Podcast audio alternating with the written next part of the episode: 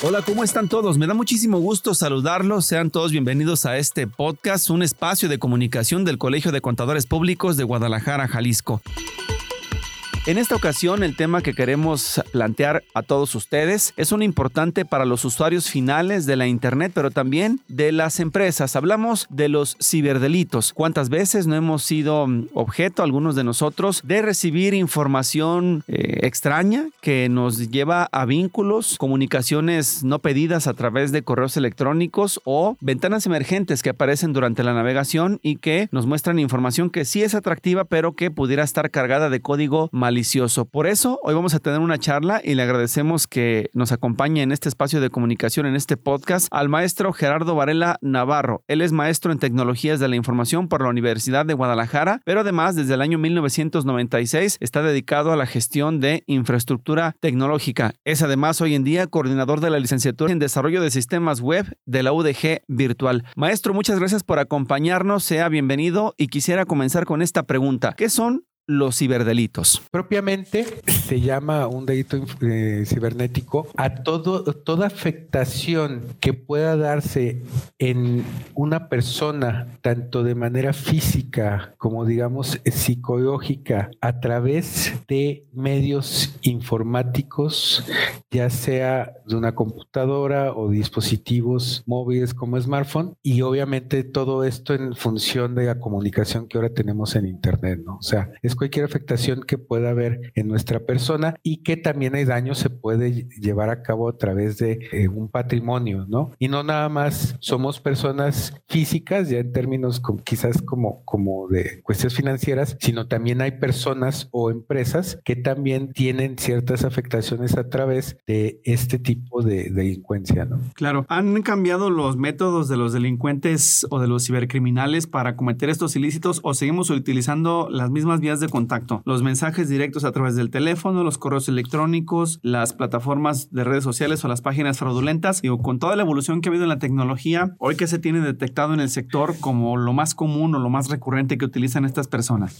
Lo más común, fíjate, sigue siendo el phishing a través de correo electrónico. Digamos que esa es como la parte más común y que todavía mucha gente cae a través de estas cuestiones. Pero conforme se ha, digamos, universalizado la interconexión de las personas con el aumento de acceso a Internet para cada, cada ser humano de, esta tierra, digamos que ha habido un sinfín y los, los amantes de lo son cada vez más innovadores y creativos en adaptar nuevas formas y nuevos medios para hacer sus daños, ¿no? Entonces, eh, por ejemplo, ha aumentado mucho el fraude a través de SMS y que llaman smishing, precisamente porque por los primeros de SMS, sí, ha aumentado mucho, así como también los fraudes a través de WhatsApp.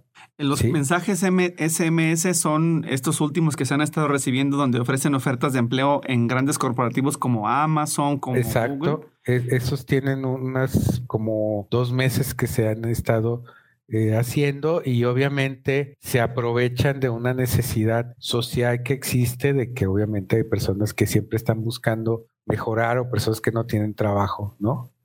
y, que y, aprovechan esto y pues desgraciadamente eh, abusan de una necesidad, ¿no? Claro, ¿Qué, ¿qué es lo que ocurre cuando, por ejemplo, una persona que no lo sabe cae en las estrategias de phishing, recibe el correo y empieza a hacer clic o redescarga los vínculos que le ofrecen los archivos eh, compactados en un zip. ¿Qué sucede en su equipo, en su red de comunicación? ¿Cómo se afecta la, intercomunicación entre máquinas? Si estamos hablando de una persona en particular o si estamos hablando de una empresa, por ejemplo, ¿cómo es ese proceso que se va llevando a cabo para entender la marea que se nos viene encima cuando somos víctimas? Hijo, es que es, todo un tema. Y, esta cuestión de los métodos y afectaciones son, son muy variados, ¿no? Eh, vamos a ver una, una una cuestión que tiene que ver precisamente con, el phishing.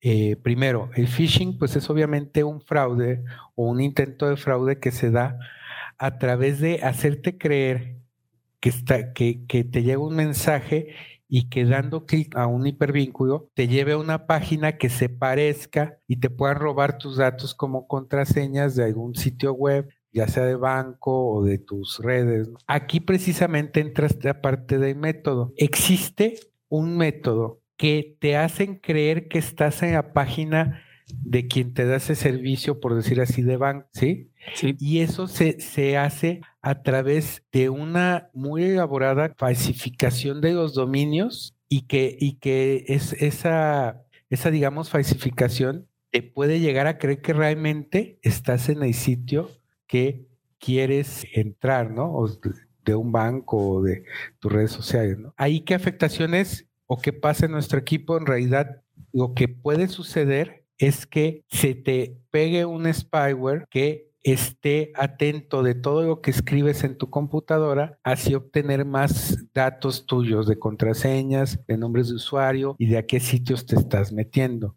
Ese, ese digamos, es como, digamos que lo nuevo es que cada vez más se están como elaborando fraudes más complejos en donde ya hay gente que sí tiene mucho conocimiento de cómputo y te pueden llegar, digamos, a hackear tus cuentas a través de este tipo de, de mecanismos, ¿no?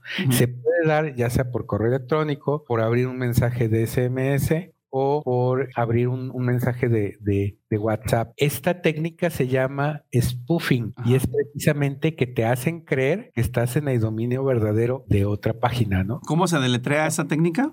Spoofing,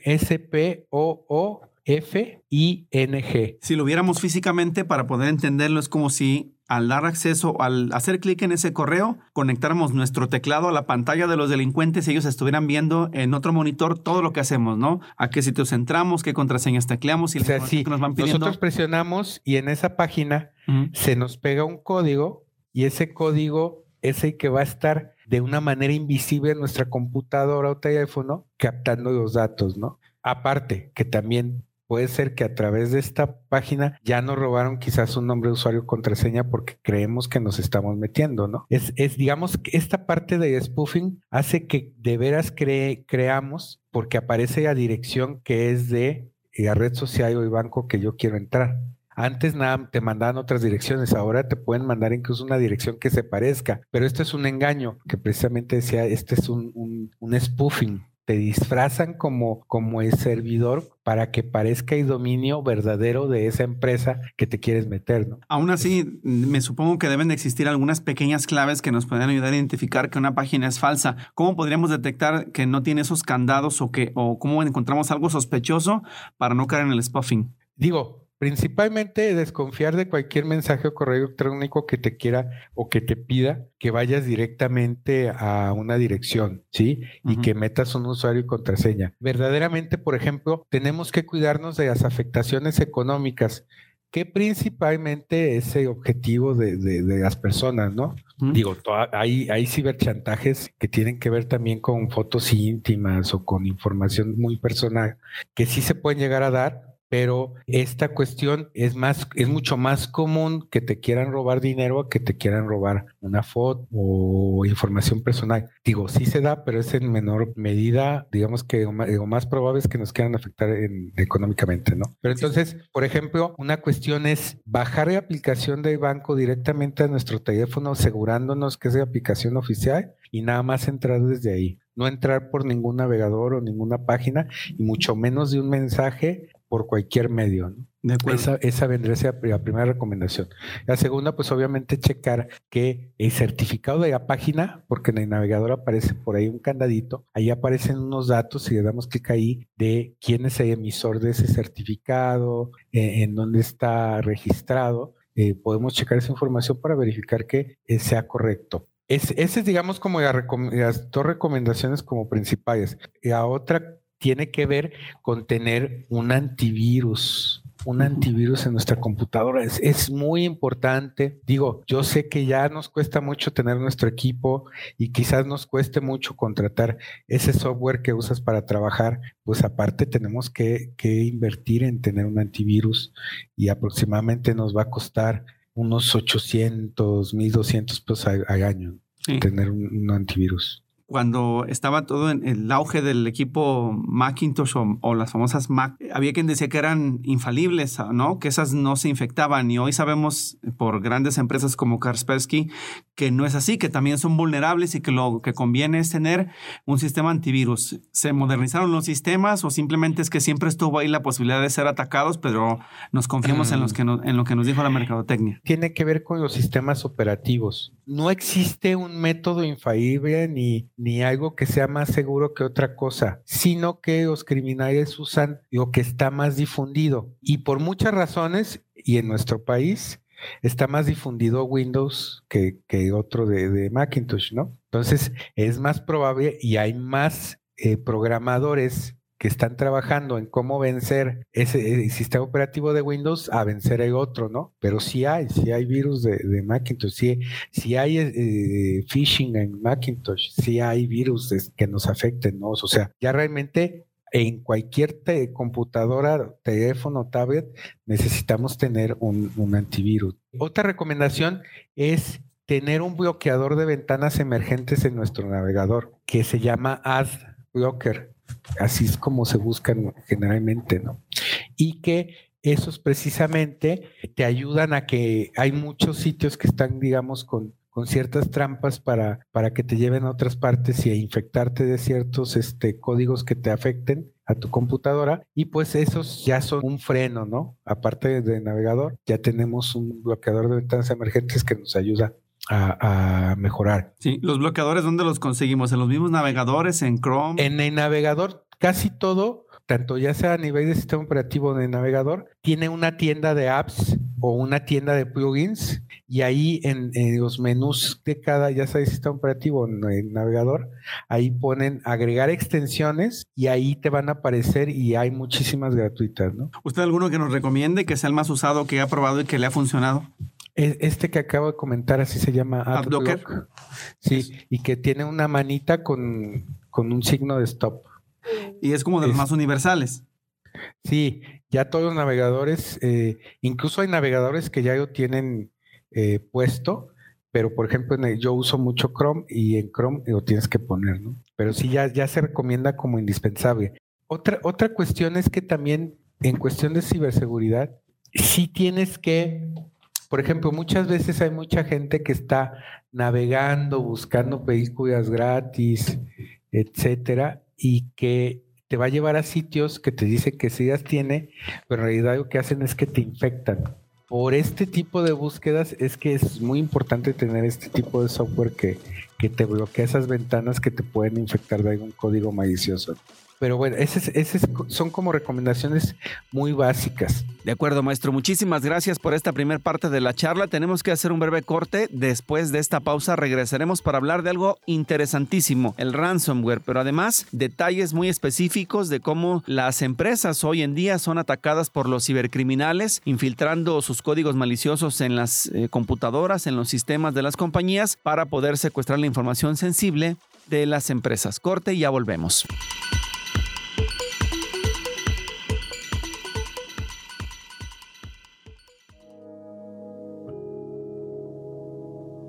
Esta es una invitación del Colegio de Contadores Públicos de Guadalajara, Jalisco, en la voz de Daniel Antonio Gómez Gómez, presidente de la Comisión de Auditoría Interna y Gobierno Corporativo 2023, y Hugo Alejandro González Anaya, expresidente e integrante de la Comisión Auditoría Interna y Gobierno Corporativo. Hola, el día de hoy quiero invitarlos al próximo diplomado de Auditoría Interna y Gobierno Corporativo que se llevará a cabo el próximo 17 de febrero. Es una gran oportunidad para reforzar el conocimiento Habrá grandes expositores y se llevará a cabo los días viernes por la tarde y sábados por la mañana. Con una plantilla de expositores con amplia capacidad académica, amplia experiencia, estamos seguros que será de mucha utilidad tanto para directivos, ejecutivos como empresarios pequeños, medianos y gigantes también. Entonces, eh, no pierdan la oportunidad, los esperamos por aquí. Yo como presidente de esta gran comisión los invito y créeme que no se van a arrepentir de este gran conocimiento que podrán adquirir. Para más información de este diplomado que comienza el viernes 17 de febrero, se puede enviar un mensaje al 3329 6770 85 Colegio de Contadores Públicos de Guadalajara, Jalisco, invita.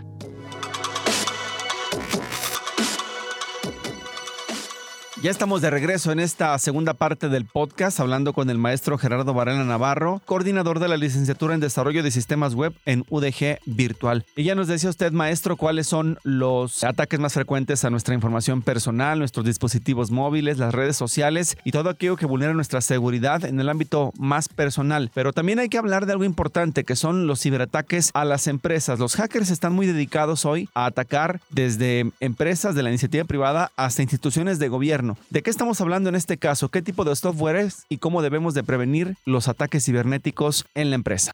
Eh, a mí sí me gustaría comentar ¿Sí? acerca de que hagamos más conciencia. Realmente los ciberataques han aumentado muchísimo. Desde la pandemia, los, los ciberataques casi siempre antes eran nada más dirigidos a ciertos países, ciertas empresas, pero a través, a partir de la pandemia, prácticamente todos los países, no importa su nivel económico, su ubicación geográfica, su, su ideología, han sido objeto de muchísimos ataques. En el caso, por ejemplo, de México, hemos tenido ataques e infecciones de ransomware prácticamente en el 80% de las empresas que, que existen. ¿no? Por diversas cuestiones, muchas de estas empresas han sido afectadas y ha costado muchísimo dinero sobre todo por una palabra que me gustaría que se, que se grabaran, que se llama ransomware. Ransomware es un tipo de virus, este tipo de virus lo que hace es que te encripta toda tu información de tu computadora y no la puedes abrir a menos que tengas una llave y que los delincuentes te extorsionan y te dicen, si quieres acceder a la información de tu computadora, págame tanto y, es, y te cobran muchísimo dinero. Te puedo hablar que más o menos a una persona normal le quieren cobrar 500 mil pesos. Por lo bajito por lo bajito. A una empresa son, son cifras que ni te puedo decir.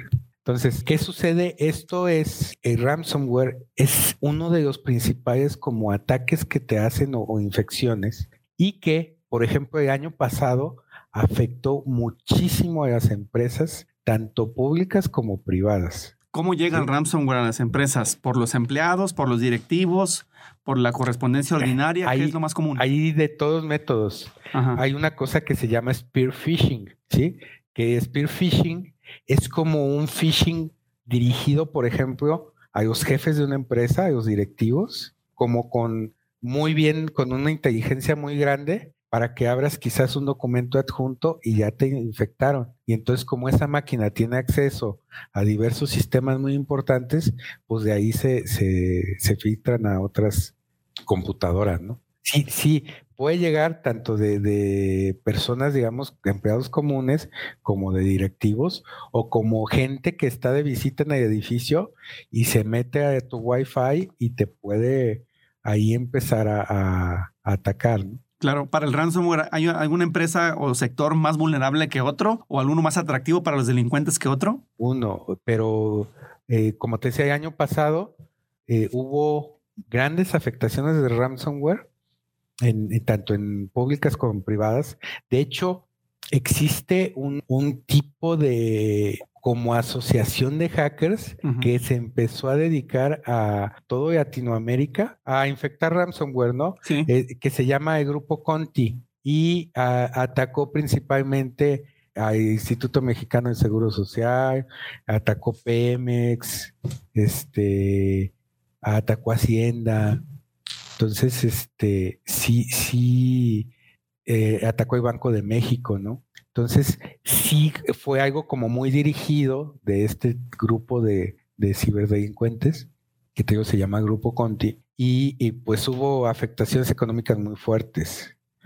Eh, ¿Por qué? Porque obviamente puedes caer en pagar ese, digamos, rescate, porque es una extorsión, o puedes contratar una empresa y una empresa para poder resolverte el problema va a invertir mucho tiempo y te va a cobrar mucho dinero. Incluso muchas veces estos, eh, estas personas están coludidos con ciertas empresas y pues te vende, te, te vende la solución rápida, pero muy cara. O sea, obviamente nadie quiere eh, beneficiar a un delincuente, ¿no? Por eso deciden acceder a otras empresas. Pero la verdad es que esta, esta encripción es muy fuerte y para romper esa encripción necesitas mucho poder de cómputo y tiempo. Entonces, eh, las empresas sí tienen muchas muy serias, métodos muy, muy buenos, pero pueden llegar a tardarse. Y hay otras que sí están coludidos con esos grupos para venderte la solución rápida porque ellos tienen la llave, digamos, de ese tipo de, de encriptación. Sí, eh, esto de tema de ransomware es muy grave y la única forma de salvarte de esto es que tengas un respaldo de toda tu información y sobre todo antes de infección. ¿Respaldo en la nube o respaldo físico? Se recomiendan de los dos. Eh, digamos, eh, una, esta es otra nueva recomendación, ¿no?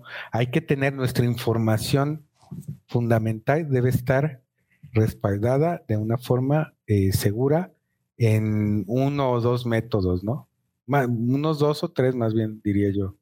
Por ejemplo, cuando estás en esta parte de la seguridad, tienes que ser... Desconfiado. Eh, aparte desconfiado como muy eh, histérico, ¿no? Por ejemplo, dice, por ejemplo, cuando, cuando empiezas a estudiar estos temas de ciberseguridad, te dicen, bueno, ya el respaldo de tu servidor, tienes uno ahí en tu oficina, tienes que tener otro igual en tu casa o en otro sitio. ¿Por qué? Por si hay una inundación o hay un terremoto. Que, que te permita, por ejemplo, ni modo, si ya no puedes a lo mejor cambiar de equipo o, resetear el que tienes, pero recuperar lo que tenías con tu base de datos original. Así es. Ah. Entonces, el respaldo viene siendo otra recomendación indispensable para nuestras cosas súper importantes, ¿no?